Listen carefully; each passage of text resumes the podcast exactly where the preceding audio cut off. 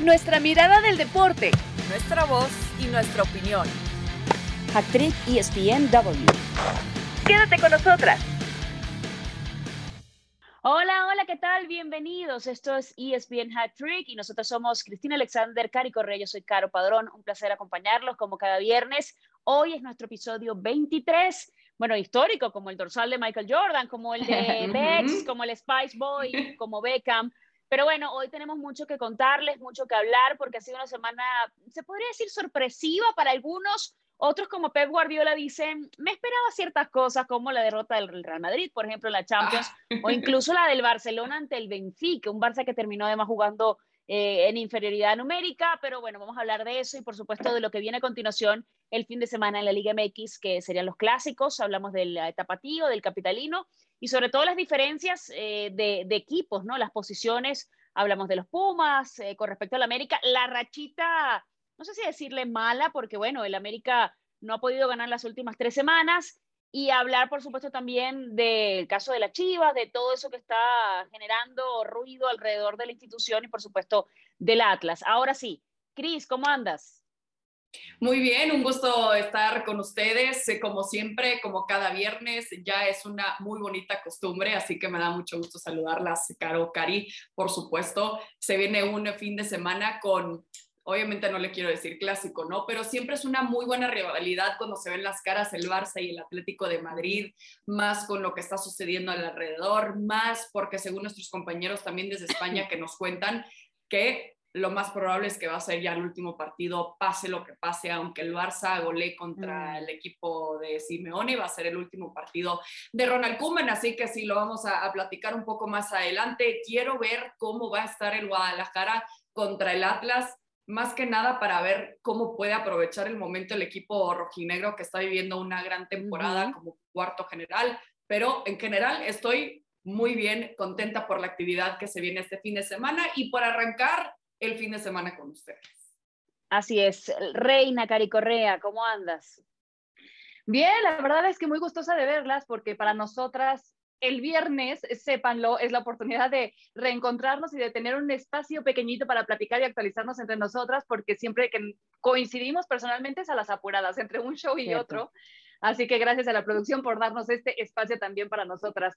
Y, muy contenta, como ya decía Cristi, de todo lo que hemos venido viendo en la semana. Siempre hay historias, ¿no? El fútbol nos regala tantas alrededor del mundo y obviamente lo que está sucediendo con los equipos en España, y sabíamos que iba a ser así de cara a una nueva temporada, ha sido sorpresivo, ¿no? en Real Madrid que, que no logramos entender, a momentos no logramos descifrar, que trata de buscar como su identidad, ahora de nueva cuenta con Carlos Ancelotti en los controles, y un Barcelona que, que pues está sufriendo, eh, digamos, su época de decadencia, aunque no quieran reconocerlo, nos neguemos a aceptarlo por esos años de grandeza que nos regalaron, pero es un equipo del Barcelona que, aunque no nos lo queramos reconocer, está en un ciclo, en un proceso de reconstrucción y eso va a llevar muchísimo tiempo. Yo sé que ahora todo señala a Ronald Koeman, pero, pero venga el que venga, va a tener que pasar por ese mismo proceso. Ya lo estaremos hablando a detalle.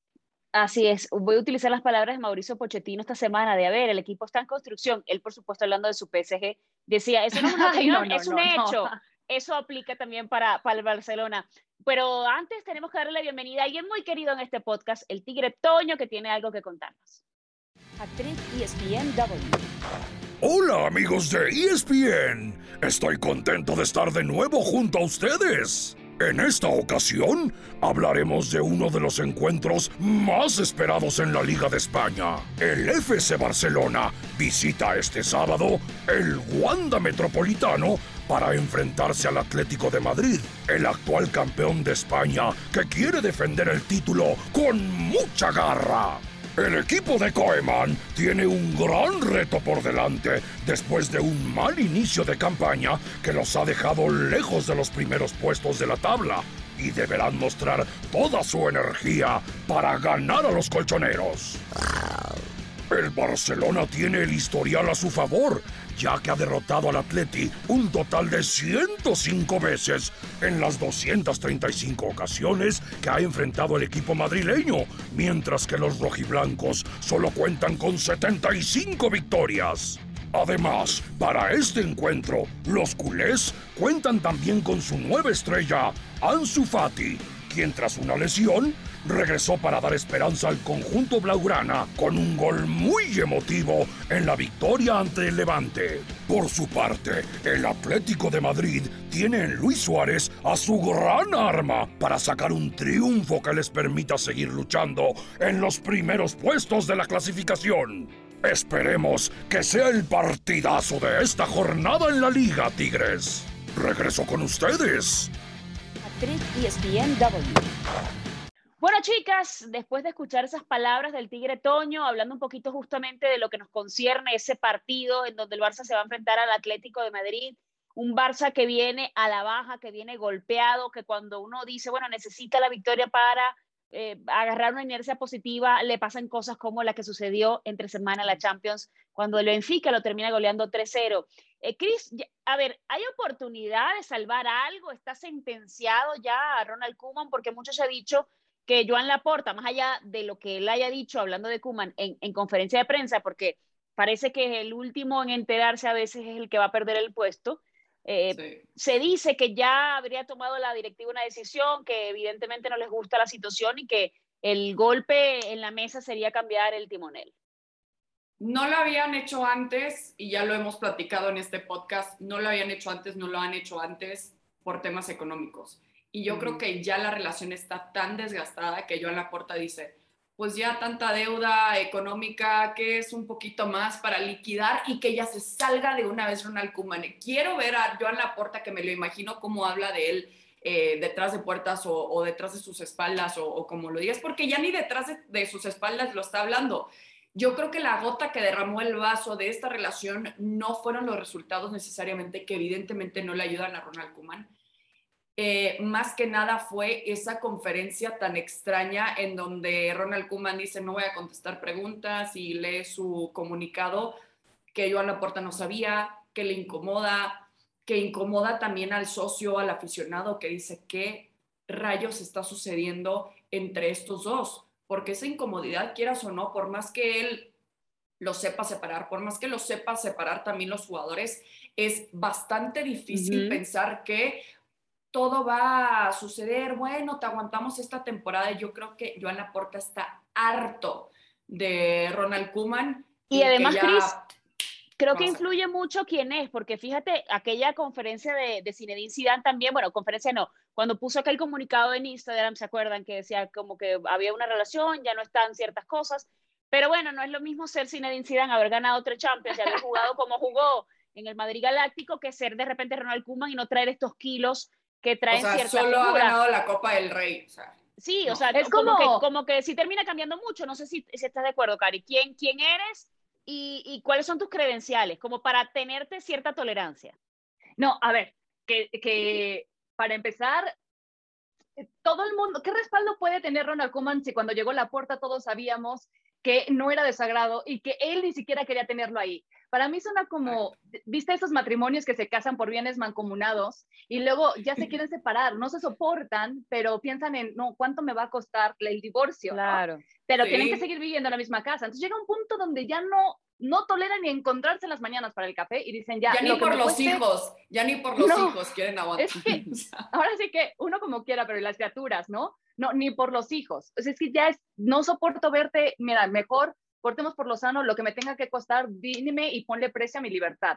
Es algo más o menos así, que Kuma se va a ir, esa decisión ya está tomada, el tema es ahora quién va a venir, ¿no? Porque quien sea que tome...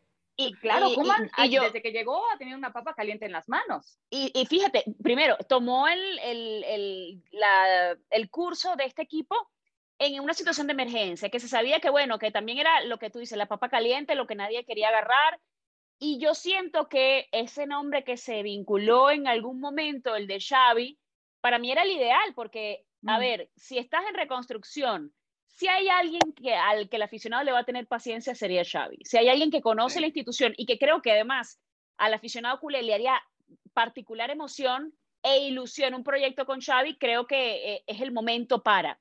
Obviamente se sabe que él estaba apoyando a Víctor Font y todo lo que sucedió en, en las elecciones, pero a mí me parece un momento, es, e, e, ese letrerito de rompa en caso de emergencia, creo que es el caso de emergencia. No sé si están de acuerdo que sería, para mí sería el nombre ideal para llegar porque, bueno, hay que entender que la situación tal como está, está dada eso, para que empiecen jóvenes a, participar en el primer equipo, aunque en el partido de la Champions se les deja en la banca, entonces hay ciertas también incoherencias que creo que no le han gustado a la directiva, pero vamos por paso. Eh, por lo menos, Cris, ¿a ti quién te gustaría, o no sé si crees que, que, esa hipótesis de que podría llegar Xavi en algún momento sería quizá el timing adecuado ahora que hay una emergencia, que hay eh, ese conato de crisis y que sería bonito ver a alguien que conoce muy bien y que le ha dado mucho a la institución.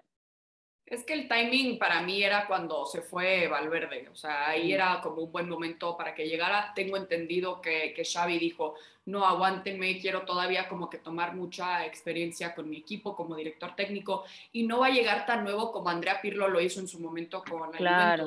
Yo creo que aquí sí es un momento ideal. Tengo mis dudas de qué vaya a suceder en este momento, por lo que nos ha platicado también nuestro compañero Muy Llorens, que, que, todo lo sabe del Barça, es que el más probable del que pueda llegar al banquillo del Barça porque, porque pueden y porque quiere él también es Andrea Pirlo particularmente. Puede ser Roberto Martínez, puede ser Capellas también, que, que está muy Roberto Martínez eh, es, es una, una, una opción para mí, yo creo que yo la preferiría sobre Pirlo.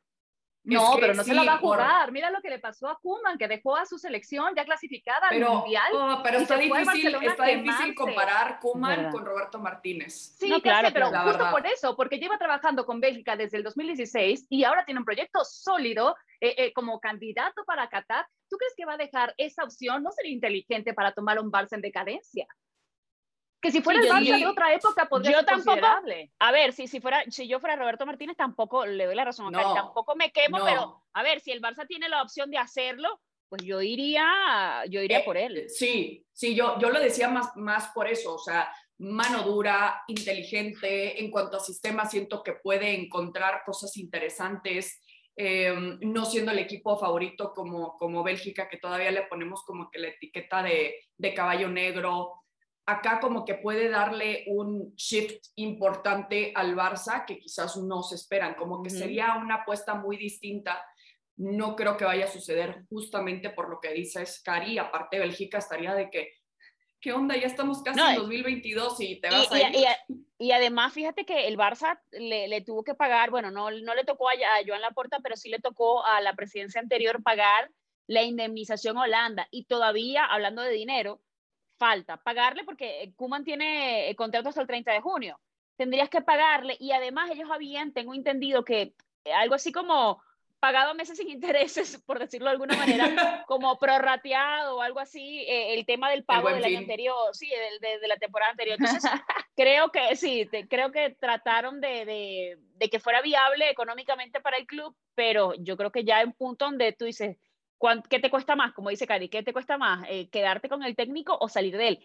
Y hablando No, por eso Xavi, Carito, perdón, nada más eh, para rematar, por eso Xavi quizá podría ser también una gran opción, porque aparte de que la afición estaría feliz y sería el más aplaudido, también podría ser una de las opciones más baratas por su amor a la institución, comprendiendo la, la tremenda crisis que están atravesando, pero ahí sí tendrían que ser súper conscientes que junto con el técnico, como con la formación de jugadores, todo va a ser un proceso y que los resultados no van a ser inmediatos. Y el problema con el Barcelona es que todos tenemos montados en la cabeza ese mismo nivel de exigencia. Le exigimos igual que a un Bayern Múnich, pero por ejemplo en esa temporada a un PSG o a un Manchester City. Y no queremos aceptar que ya están en un escalón más abajo de nivel, como por ejemplo, y con todo respeto, un Dortmund, un Napoli, un Sí, pero, pero fíjate que yo creo que ahí es como de, a ver, este Barça ha tenido momentos memorables momentos memorables que no están, o sea, que sí, están en los últimos 10 años, si uno revisa, ¿no? Lo que hizo Pep, etcétera, ¿no? Las, las, figuras que ha tenido en los últimos años, ha tenido de los mejores defensas centrales, con Carles, con, con Piqué,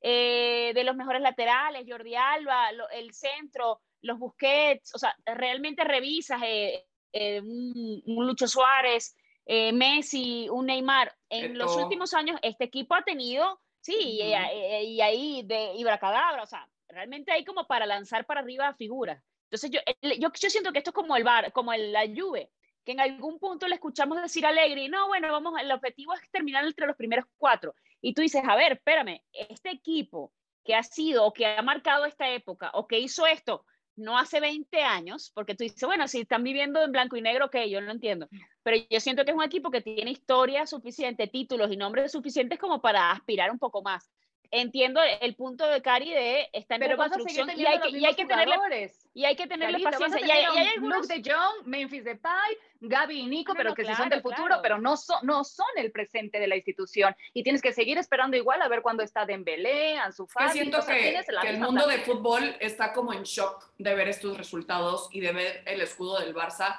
relacionado con falta de títulos, con falta de resultados, con falta de UEFA Champions League también, que van a pasar todavía muchos años. Y aparte con su talento joven, lesiones con Ansu Fati, Pedri que no va a poder estar este fin de semana, que es la, la última también para Ronald Koeman y compañía. Eh, y, y, realmente, y aparte lo de Leo Messi, o sea, también es como, como golpe que tras ese golpe. Fue el que... Ese fue el detonante, Cris, yo creo, o sea, Sí. que se fuera Messi fue como el acabose porque además fue una promesa incumplida. Entonces, cuando tú estás contando con que va a pasar esto y al final a, a nada, porque fue a nada, en el último momento anuncias lo contrario, yo siento que si hay como, eh, te viene la desesperación, te viene la desesperanza incluso, y, y como que se le rompió el corazón a- a- al aficionado, pero si tuvieras buenos resultados, tú dices, bueno, al aficionado se le olvida un poco el tema, pero es que ni lo uno ni lo otro, sino todo lo contrario, ¿no? Entonces, de alguna Incluso manera... Messi ahorita debe de estar con todo el dolor de ver lo que está sucediendo con el equipo de su corazón, debe estar diciendo, Sí. güey, de la que me libré, porque incluso estando Messi ya venía mal desde hace rato, o sea, eh, Messi estaba Sí. y su cara destrozada en ese 8-2. Y por, y por eso él estaba quejándose con la directiva en su momento y por eso él dijo, me quiero ir. Aquí Sí. no hay plan, aquí, aquí no se va para ningún lado.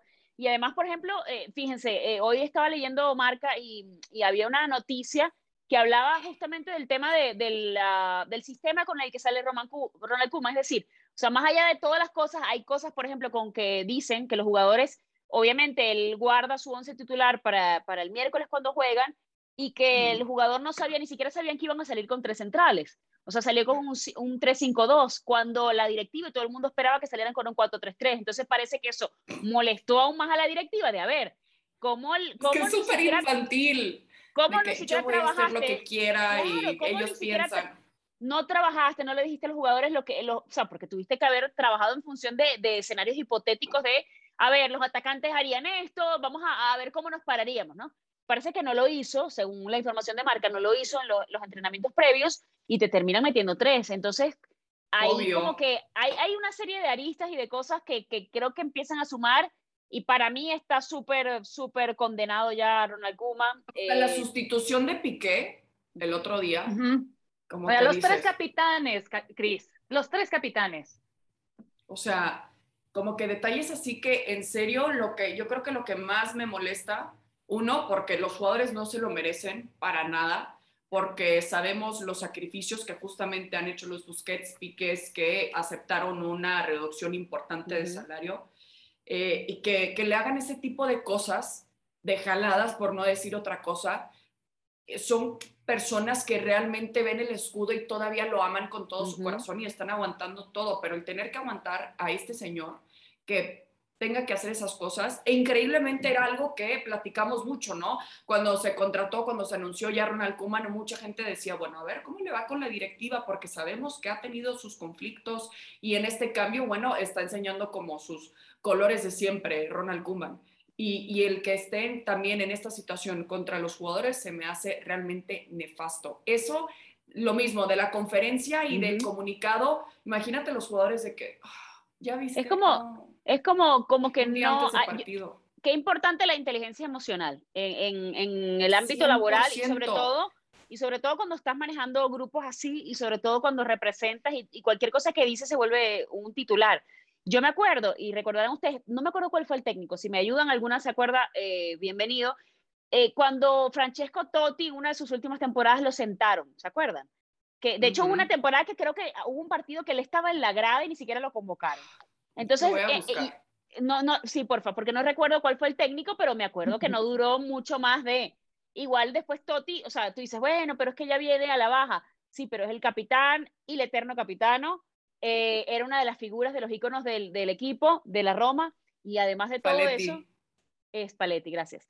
Y además de todo eso, era un tipo que tú veías que se mataba realmente en la cancha por, por el equipo. Entonces, son cositas que tú dices, ¿hasta qué punto puedes eso, tomar ese, bueno, sin ir muy lejos, cuando Pep Guardiola decide irse del equipo, es porque sabe que va a tener que tocar a los intocables, sabe que va a tener que tener esas conversaciones incómodas y él dijo, ya, ya, ya, hasta ya después de... y con esa conversación y con esa conversación justamente fue que entró Kuman. Si ustedes se acuerdan, antes de que anunciaran su llegada, empezó a circular por todas las redes sociales esa entrevista donde Kuman decía justo, eh, es que el Barcelona está lleno de veteranos o de jugadores que ya no están para darle nivel al Barça. Y yo en cuanto, o sea, si yo fuera el técnico del Barcelona, lo primero que haría sería limpiar la casa. Y empezó a dar nombres y apellidos, ¿eh? Entonces, bajo esa conversación por la cual ya mencionaba, se fue Guardiola porque sabía que tenía que empezar a tocar los intocables. Kuman entró con los tachos de frente, ¿eh? Y voy a hacer esto y eso. ¿Cómo crees que eso también caía dentro del vestidor? Bueno, pero, pero también empezaron a ir. Pero también siento que lo contrataron para eso. Yo no sé si lo usaron como con el de India, como bueno, vamos a ver, este tipo, bueno, que, que le agarren odio, no pasa nada, tratemos de limpiar algo, tratemos de ver, o jóvenes, pon un Demir, pon, o sea, tratar de darle cierta eh, fogueo algunos para ver lo que viene después. Yo no sé si era el pensamiento de, yo no, o sea, hay un punto donde tú dices, bueno, tiene sentido, y otro punto donde tú dices, no creo que ellos hayan hipotecado la, actualidad de los resultados tan malos que está teniendo el Barcelona. Ahora, lo que hemos dicho, no sabemos si en otras circunstancias, con otro técnico, cambiaría la situación. Al menos seguramente a nivel de vestuario ya habría otro ambiente y saben que yo siento que el talento depende mucho de la aptitud siempre, de, de la aptitud, no, de la actitud que, tenga, que tengamos cada quien, pues cada persona. Entonces, ahí podría cambiar algo y por eso yo digo, Xavi, que además jugó con algunos de estos jugadores, a lo mejor podría ser por allí el, la carta que levante anímicamente al club. Sí, la cara fresca que necesita el club, la cara fresca que sabe eh, lo que es ganar con este equipo y que se puede identificar como que con ese mal momento porque también sabemos que Xavi tuvo el nivel que, que, tuvo, mi máximo ídolo, por trabajo que hizo él también, o sea, sabe que no se lo van a dar todo. Tiene una visión de campo muy todavía en cuanto a la filosofía del Fútbol Club Barcelona, así como muy blaugrana, así que yo creo que al menos puede servir en cuanto a temas de, de vestidor, sí, 100%. Habrá que ver también qué tan buena puede ser su relación con Joan Laporta. Yo nada más diría una cosa, todo bombero que es llamado para apagar un incendio sabe del riesgo de morir quemado. Así es. Y, y, no a todos le salen los números como le salió aquel Zinedine Zidane, que vino, bueno, eh, el, el, consentido Florentino, el amor por el club, y le salió la historia perfecta contra Champions, pero bueno, había Cristiano, etcétera. Ya ese es el tema.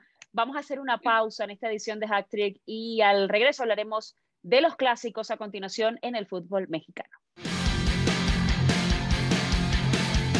Actriz ESPNW. Regresamos con más de este capítulo o episodio 23 de ESPN Hat Trick para hablar de los clásicos que pues tendremos a continuación también el fin de semana, con diferencias, evidentemente el capitalino y el eh, clásico tapatío y con alguna información importante que nos cuenta el Tigre Toño. Adelante. Actriz ESPNW.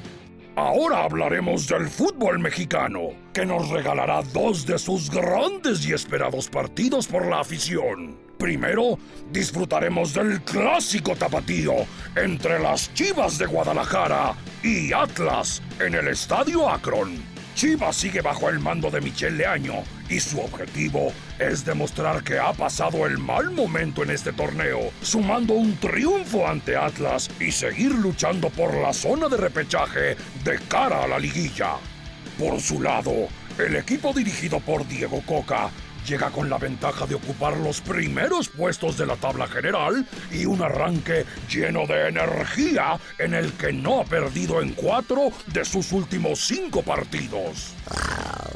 Por otro lado, tendremos un duelo entre dos equipos con realidades muy diferentes en este certamen de la Liga MX. América recibe en el Azteca a Pumas para una nueva edición del Clásico Capitalino. El conjunto universitario deberá rugir más fuerte para sacar un triunfo ante el líder y seguir soñando con el repechaje. Por su parte, el equipo de Solari quiere sacarse la espina luego de los empates con Pachuca y en el Clásico Nacional. Sin duda, seremos testigos de dos duelos con mucha garra en esta jornada de la Liga MX. Un saludo a todos nuestros amigos de Hat Trick ESPN. Hasta la próxima. Hat-Trick ESPN W. Bueno, chicas, después de esa buena información que nos trae el Tigre Toño, pues tenemos que hablar justamente de estos clásicos. Eh, a ver, en, cuanto a, voy a comenzar con Cari Correa que se vino de amarillo hoy casualmente. No sé, me parece. Fue casualidad, lo ah, juro. Mira. Ah, ah, mira, resulta. Cari, eh, en cuanto a interés, por ejemplo, en, entre el clásico tapatío y el clásico, yo sé tu respuesta, pero quiero desarrolle su punto. Y entre el clásico capitalino, a nivel de fútbol, por ejemplo, ahorita, ¿cuál, cuál te, te llama más la atención? No, evidentemente el clásico tapatío, por el morbo de lo que está sucediendo al interior del rebaño sagrado, porque eh, obviamente hay mucha distancia, si tú ves ahorita la tabla general entre el América, pero más allá de los números o las posiciones que tengan, de lo que han venido desarrollando a lo largo del torneo, ¿no? La verdad es que Pumas es un equipo que está o que ha tomado este torneo para reconstruirse y quiero pensar que para el siguiente a lo mejor vendrá un mejor proyecto, propuesta, pero, pero este, este torneo lo han dado por perdido. En cambio, en el clásico tapatío, eh, son unas chivas que siguen haciendo sus intentos por revivir, eh, ahora con un técnico interino, y mientras tanto, el Atlas, mira cómo ha resurgido, ¿no? Porque arrancó muy bien ese torneo y si bien es cierto que, que ahora el Puebla le sorprendió para llevarse la victoria en la pasada fecha, van a responder, creo yo, eh, y se mantienen dentro de los primeros cuatro lugares de la tabla. ¿Hace cuánto que no veíamos de una manera sostenida así al equipo de los rojinegros? Entonces, realmente tengo especial interés de ver cómo se va a desarrollar el encuentro. Sí, y algo que venía desde el torneo anterior, el tema de, la, de Atlas, ¿no? Que, que quizás sorprendió y ahora es como, bueno, la consolidación de esas buenas, de ese buen proyecto que se venía trazando y sobre todo de un estilo que creo que ha gustado mucho y que ha sido efectivo, que creo que más allá de todo eh, termina siendo esa la novedad con unas chivas que bueno, no dan pie con bola, que ahora tienen el tema del técnico, que siempre pasa algo semana tras semana más allá de los resultados. Eh, hablando, por ejemplo, Cris, del otro clásico, eh, el América, que tiene tres semanas sin ganar, pero bueno, ahí está eh, en la parte alta de la tabla, o sea que el objetivo de alguna manera tú dices, bueno, eh, están allí siempre de protagonistas, siempre se está hablando de ellos, más allá de, y que ha sido efectivo también. Y bueno, el conjunto de los Pumas, como dice Cari, que es una moneda al aire en este momento y que todavía no va a caer, a caer por ningún lado, eh, que se está como en suspenso allí, esperando que pase el tiempo para una reconstrucción que no sabemos para dónde va, no sabemos para cuándo va a empezar a dar resultados, pero que está sucediendo en este momento. Sí, yo creo que es, una rachita ahí que tiene el América que, que, no por quedar bien con Cari, pero yo creo que sí, como que sabe salir de esos malos momentos, ya tiene suficiente eh, tiempo Santiago Solari con este equipo como para saber a ver qué estamos haciendo mal, qué cambios puedo hacer, eh, yo creo que sí le pesó el clásico nacional, aunque hasta Arturo Bricio lo, lo admite, ¿no? Que sí tuvo que ver temas de, de arbitraje que se metieron por ahí, eh, pero no es de que se va a quedar llorando en una esquina porque le pegaron en el orgullo, tampoco, aparte no perdió. Eh, pero al final yo creo que este es un buen momento como para retomar el camino. Para eso son los clásicos, porque bien lo sabe el América, bien lo sabe ya también Santiago Solari. Eh, que los números no, no entran también con ellos a, la cancha. Los clásicos siempre digo que, se juegan aparte porque es la realidad y lo hablamos también aquí justamente de que no podemos decir, bueno, va a llegar y no va a tener problema el América. No, porque sabemos claro. que Pumas puede aprovechar esta oportunidad de decir nuestra afición, cómo la ha sufrido y muchos siguen con nosotros, vamos a tratar de darles esta alegría el clásico tapatío lo veo súper difícil para el Guadalajara. Como e, es, quizá más, más parejo, ¿no? O sea, eh, ves el clásico. Yo, yo, por ejemplo, yo sí aspiro que, a que el América sea contundente de Pumas, honestamente, más allá de que sea un clásico, pero en el clásico tapatío lo veo complicado porque obviamente el gran favorito en este momento Atlas, pero no sé qué tan, o sea, qué tanto le urge ahí a, a, a, su propio orgullo el conjunto de las Chivas y veamos otra cara o veamos otro tipo de resultado, más allá del, del que indican los números de la tabla y del fútbol que han hecho ambos. No, y además, ¿sabes qué? Perdón, nada más para agregar a lo del América, eh, porque sí, nosotros le damos como muy favoritos y obviamente la tabla nos respalda, pero habrá que considerar que también las Águilas en los últimos partidos han venido dejando puntos en el camino y que ya no se pueden permitir eso porque el cierre que van a tener está durísimo contra Tigres, Cruz Azul y Monterrey, nada más y nada menos. Entonces, eh, si lo dejan hasta para las últimas fechas, podrían bajar de posiciones y obviamente perder la localidad que es tan importante para el tema de la liguilla. Entonces, ellos saben que ya tampoco se pueden dejar ahí unos puntos. Sí quiero ver mejor funcionamiento, pero si no, mira, resuelve como tengas que resolver, pero tú tienes que salir de ahí con los tres puntos. Sí, porque el funcionamiento como que no era el mejor, pero los resultados estaban. Y hoy los resultados ya no están sirviendo como que de ese bonito eh, maquillaje como le estaba sirviendo en el momento de que llegó y el Toluca dijo de que vamos a quitarte ese maquillaje y enseñarte que no es cierto. Y tres por uno le pegó, o sea, no fue un, ay, wow, Toluca de último minuto le ganó uno por cero. Claro. Toluca salió en serio y yo creo que peligra también quizás en esos resultados. Y como dices, Cari, Oye, ya no se lo puede permitir en, en, estos momentos. Dime. Oye, Cristi, igual que como el, de hecho las Chivas, ¿no? Que con Bucetich, pues no jugaban nada bien, pero de alguna manera resolvían, al menos para maquillarla, para no perder, eh, muchos empates. Y ahora, bueno, perdón, pero Marcelito, el, ya, ya se llevó su primera derrota con el Querétaro. Sin, sin ir muy lejos, eh, eh, Raúl Gudiño habló, creo que fue esta semana o la anterior, ya ha pasado tan rápido el tiempo que ya uno no sabe qué, a qué, qué semana fue, creo que fue la semana anterior, y decía, bueno, las formas importan, pero en este momento, en Chivas, es el resultado. Porque yo creo que, y yo siempre digo, a ver, a uno le gusta que al equipo que le bajo, al equipo que quieras ver, encendiendo la tele, oyendo el estadio, lo que sea, te dé un buen espectáculo, juegue bien, porque también de eso se trata el fútbol, más allá de meter los goles, que ahí escuchábamos el fin de semana justamente al técnico de las Chivas diciendo, no, pero nosotros fue un partido de 10 y notable, yo, pero pero si no metiste gol, ¿cómo? O sea, ya va, no se trata de ¿En qué realidad? ¿En qué mundo alterno? Sí, y perdió contra Querétaro. Cuenta, y perdió contra Querétaro. O sea, es la peor ofensiva del torneo. No, la defensiva es agua, agua. ¿Veías cómo llegaba Querétaro? Sorry con facilidad y dices, no, ahora sí estás mal. Aparte, déjame les digo, yo me fui de Guadalajara, que tuve la oportunidad de ser corresponsal un par de años con, con ESPN, y desde que me fui y desde, desde que llegué más bien a Guadalajara para cubrir principalmente a Chivas, también con la oportunidad de hacerlo con Atlas, el mismo tema ha sido la falta de contundencia y continúa.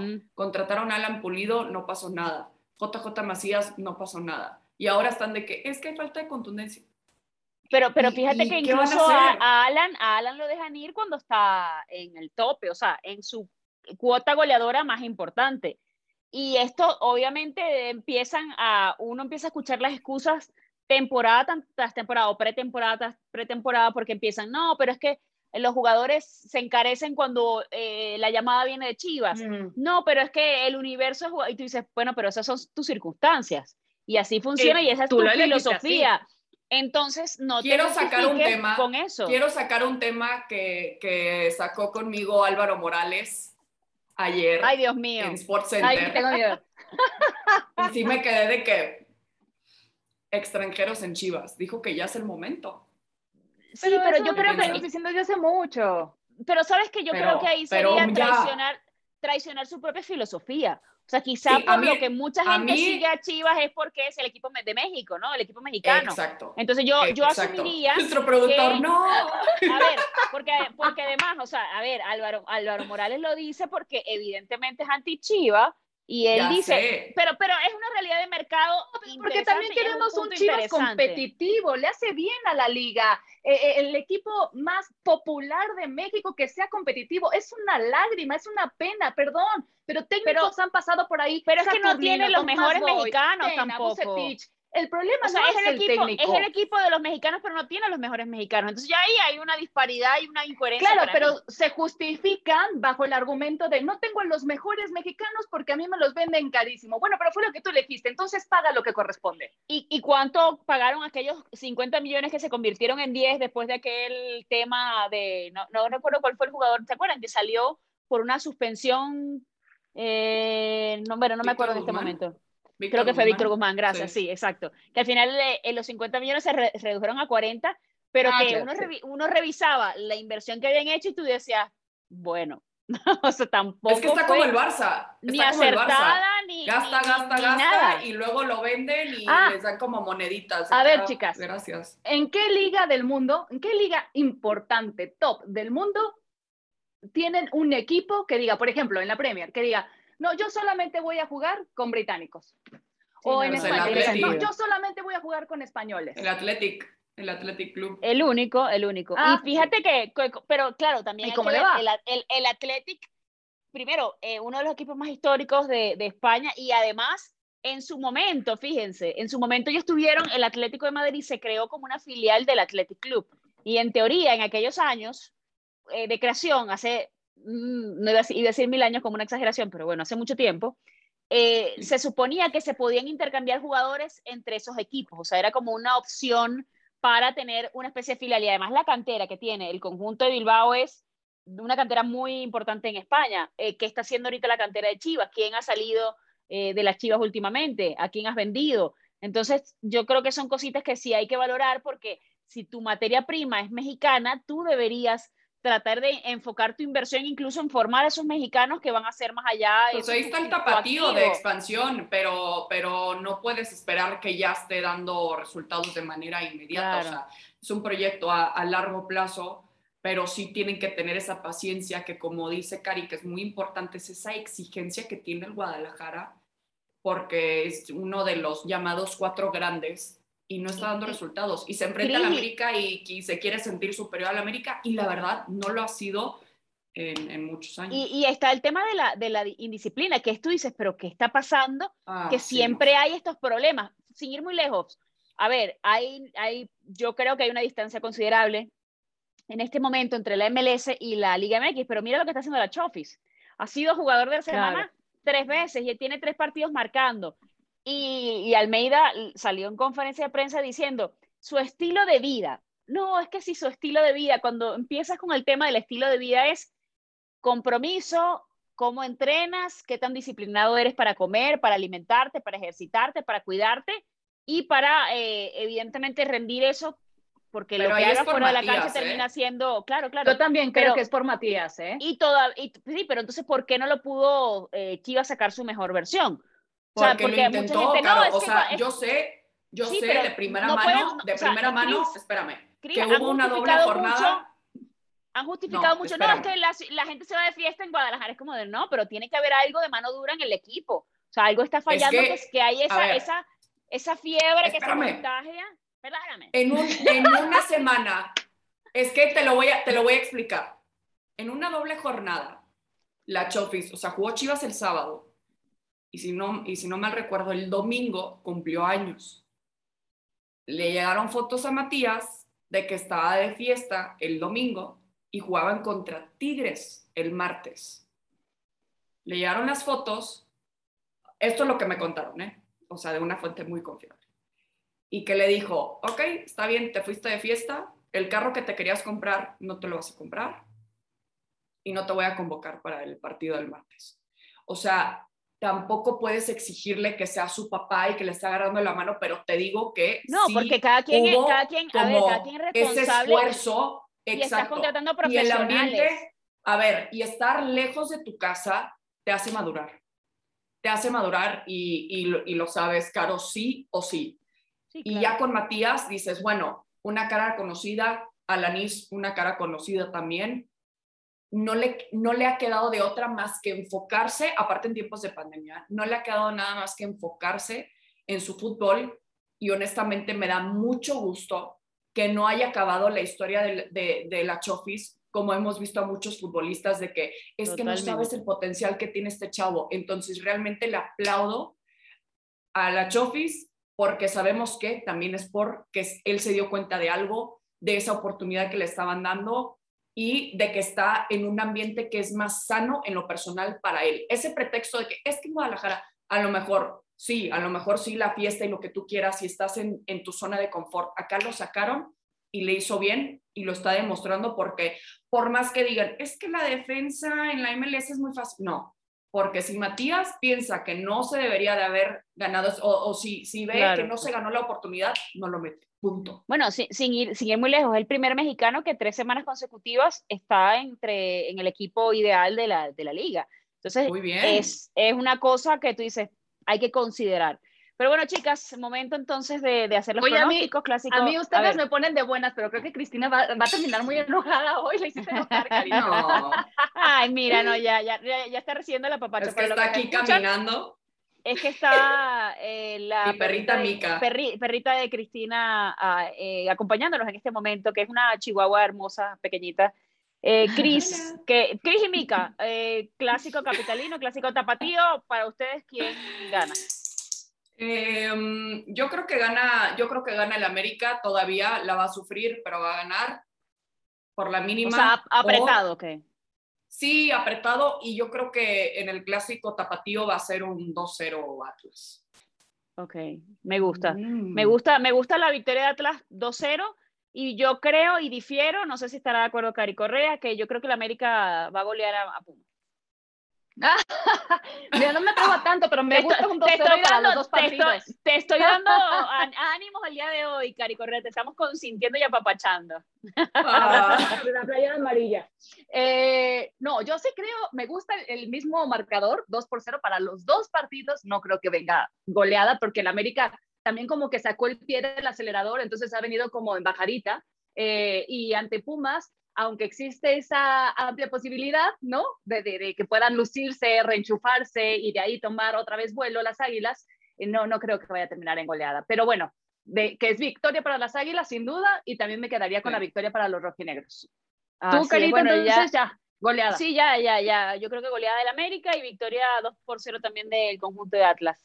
Pero bueno, ya la semana que viene veremos si tuvimos razón y, y las circunstancias también, que creo que es muy importante sobre todo en el tema de, equipos que, como el América, que tiene tres semanas sin ganar, y bueno, ya saben la situación de las Chivas, a ver en qué se desarrolla, porque creo que para el aficionado es muy importante lo que termina siendo cada quien en el clásico, las formas. Las formas importan siempre, Raúl Gudiño.